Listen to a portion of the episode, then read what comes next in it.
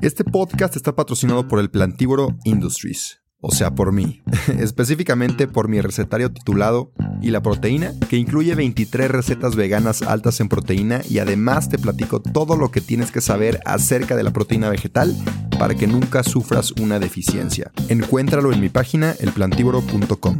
También acabo de publicar junto con Vic mi primer audiolibro.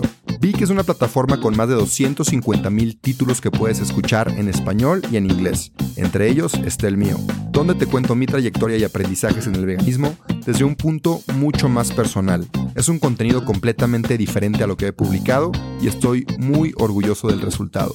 Además, te quiero regalar 14 días gratis en Vic para que puedas escuchar mi audiolibro y muchos otros. Te dejo el link en mi perfil.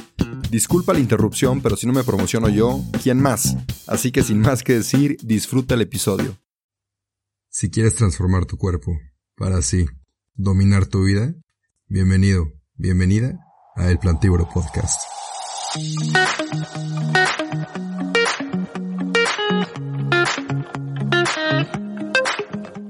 Hola, hola mis queridos plantívoros y plantívoras, bienvenidos a otro minisodio. El día de hoy vamos a platicar de un producto, más que de un tema, que es la creatina. La creatina es un producto, es un suplemento que se ha vuelto muy popular entre atletas y físico-culturistas y sirve para ganar músculo, para incrementar tu fuerza y para mejorar tu rendimiento atlético. Pero vamos a ver por qué tanta popularidad y qué es lo que opina la ciencia al respecto.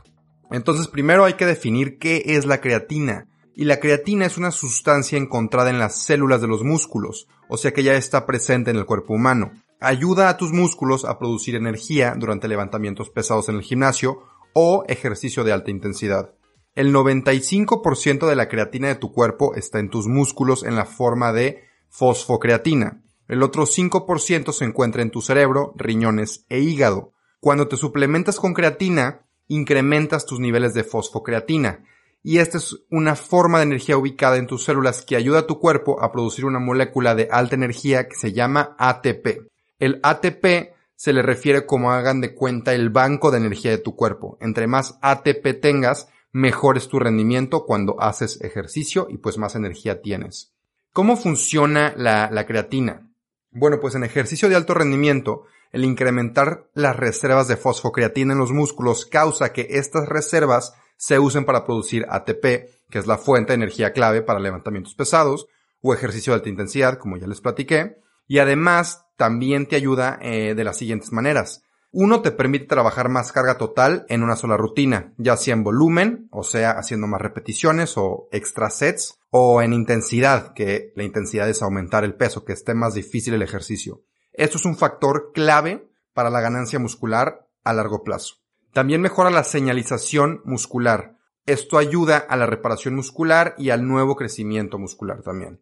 Levanta el agua de tus células musculares, lo que causa volumen en estas células y esto puede tener un rol en el crecimiento muscular. Reduce también la descomposición de proteínas, lo cual ayuda, lógicamente, a mantener nuestra masa muscular y puede reducir los niveles de miostatina. ¿Qué es esto? La miostatina es una proteína que al tener niveles muy elevados en el cuerpo puede alentar o incluso inhibir el crecimiento muscular. Entre menores sean los niveles de miostatina, mejor. Y ahora vamos a ver primero qué efectos tiene la creatina en la ganancia muscular y qué efectos tiene en la fuerza y el rendimiento. En la ganancia muscular la creatina es efectiva tanto para el corto y el largo plazo. Puede asistir tanto a personas sedentarias, adultos mayores, como atletas también. En un estudio de 14 semanas se observó en adultos mayores que agregar creatina a su entrenamiento de pesas significativamente incrementó la fuerza de las piernas y la masa muscular. En otro estudio de 12 semanas realizado con levantadores de pesas, se observó que la creatina aumentó el crecimiento de fibras musculares de 2 a 3 veces más que los que entrenaron sin creatina. Oye, antes de seguir con el episodio, te quiero platicar de la mejor proteína vegetal que hay en el mercado.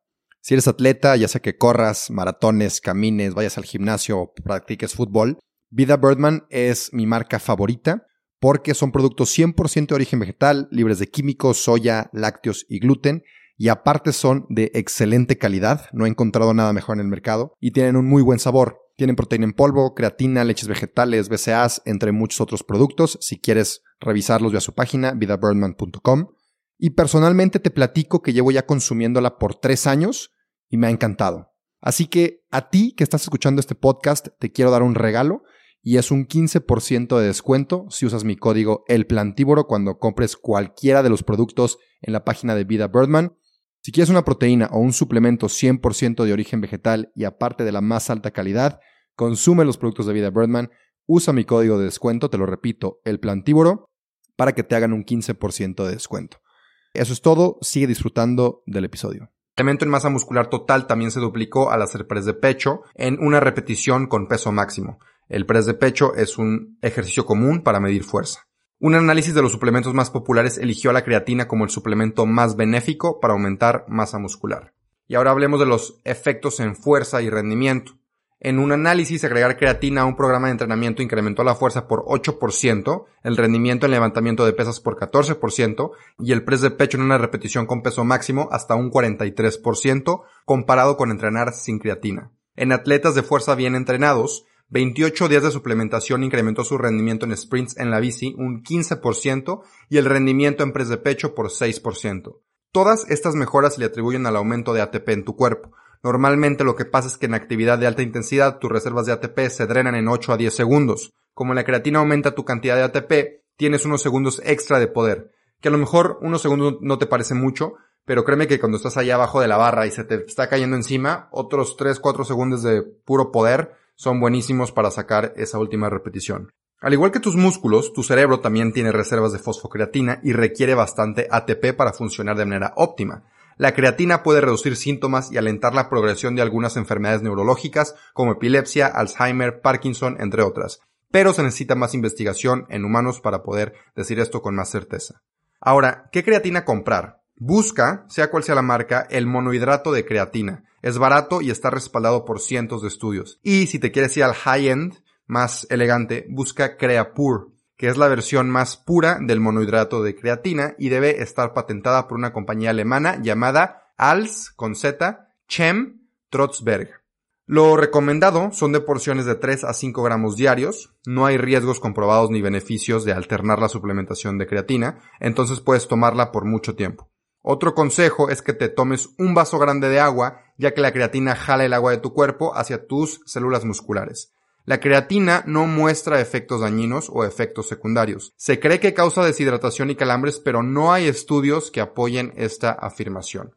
Ya para concluir, la creatina es el suplemento más estudiado, más respaldado y más barato que existe. Además, puede aumentar la calidad de vida en adultos mayores y es recomendable también para nosotros los vegetarianos o veganos que no consumimos carne, porque la creatina en los alimentos se encuentra sobre todo en la carne. Si vas apenas empezando con esta aventura de levantar pesas e ir al gimnasio, y convertirte en un superhéroe de la vida real, te recomendaría que dejes la creatina para después.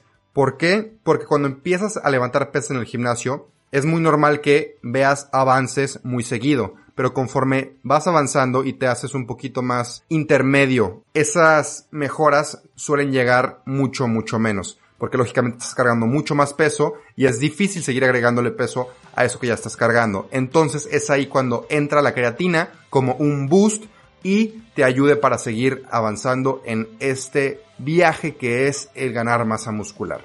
Eso fue todo para este minisodio, espero les haya gustado, espero les sirva. Los quiero mucho, les mando un abrazo y se cuidan su mente, su cuerpo, su alma. Nos vemos la siguiente semana. Adiós. No te creas, espérame tantito antes de que te vayas. Te quería pedir un favor. Si te gustó el episodio, si te gusta mi contenido, por favor comparte. Si te da pena compartir en tu historia, mínimo déjame 5 estrellas aquí en Spotify o en Apple Podcasts si usas esa plataforma. Y nada, de verdad, gracias, gracias por compartir. Sin ti, esto no crecería. Así que, gracias. Y ahora sí, adiós.